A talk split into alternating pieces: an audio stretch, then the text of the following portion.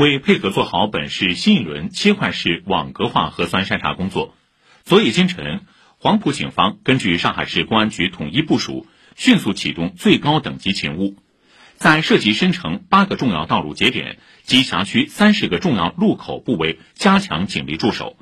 特别是对于各街道辖区内的大型超市、菜场等重点场所，安排足够警力，现场维持疏导秩序。确保不发生车辆拥堵、哄抢等情况。以上由通讯员杨晓俊、记者马尊一报道。